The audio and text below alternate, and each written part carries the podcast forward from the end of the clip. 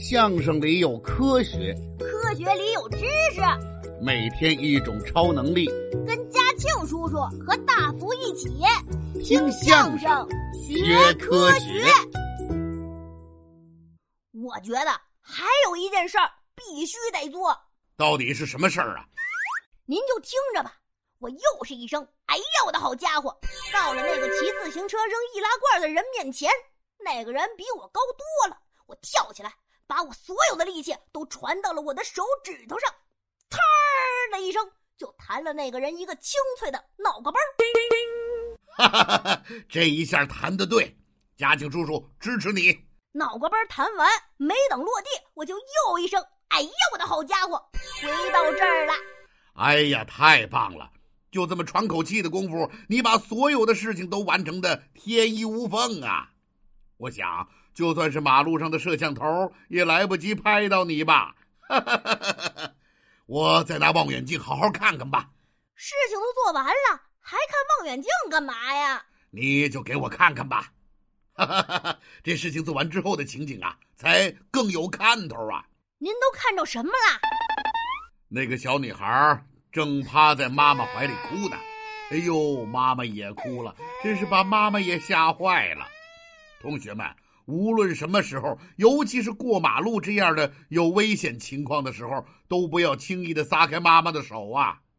马路中间本来要撞上孩子的那辆小轿车，此时已经刹车停在了十字路口的中央。车窗里的那个司机是个三十多岁的男士，看他的样子，自己双手仍然紧紧握着方向盘，眼睛一眨不眨的瞪着前方。大口大口的喘着粗气，脑门上的汗珠子稀里哗啦的往下掉啊！嗨，稀里哗啦都赶上洗澡了，真是差不多了。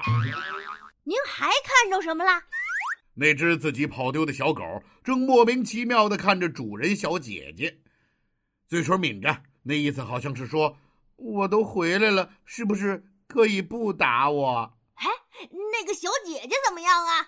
哈哈哈哈那个小姐姐也是莫名其妙的看了看自己手里的绳子，又看了看抿嘴的小狗，突然大叫一声：“气死我啦！你以为回来了我就不打你啦？看我不打爆你的狗头！”小狗撒腿要跑，可被小姐姐用狗绳蹬了回去。啊！狗头真的要被打爆了，惨不忍睹啊！那个老奶奶怎么样了？老奶奶站在那里，一手抚摸着胸口，好像是说：“哎呦，我的妈呀，吓死我了，差点摔一跤，是什么顶了我一下啊？”她又低下头去往四周看，可能是找那条香蕉皮，可是她只看到香蕉皮待过的地面，一个深深的香蕉皮印记。嘿嘿嘿嘿，那个骑自行车的人呢？他正坐在车座上。一只脚蹬着地，另一只脚踩着车蹬子，慢慢的摸着自己的脑门嚯，你这一下打的可真不轻啊！他的脑袋上肿起来一个大包，又紫又圆，活像一个紫薯做的大馒头。哈哈哈哈哈哈！真好玩！哎哎，对了，您把望远镜给我。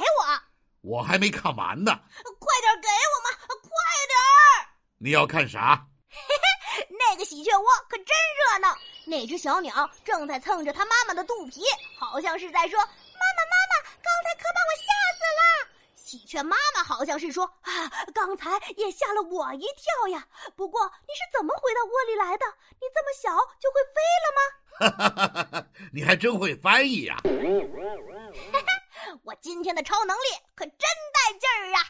是啊，你用超能力连爬山比赛都没赢。可是却在关键的时刻帮了那么多的人，看来这超能力还真得用对地方啊！此时的十字路口又一次变换了红绿灯，人们又开始熙来攘往的走了起来，就像是什么事儿都没有发生一样。听相声学科学，今日小贴士：瞬间移动真的是一种非常炫酷的超能力，所以。很多年以来，这种超能力一直被电影工作者所关注，有很多关于瞬间移动的电影大片，看起来又酷又爽。他们有的利用瞬间移动和妄图毁灭地球的势力对抗，有的利用瞬间移动创造财富、拯救生命，有的还实现人生梦想，创造世界奇迹。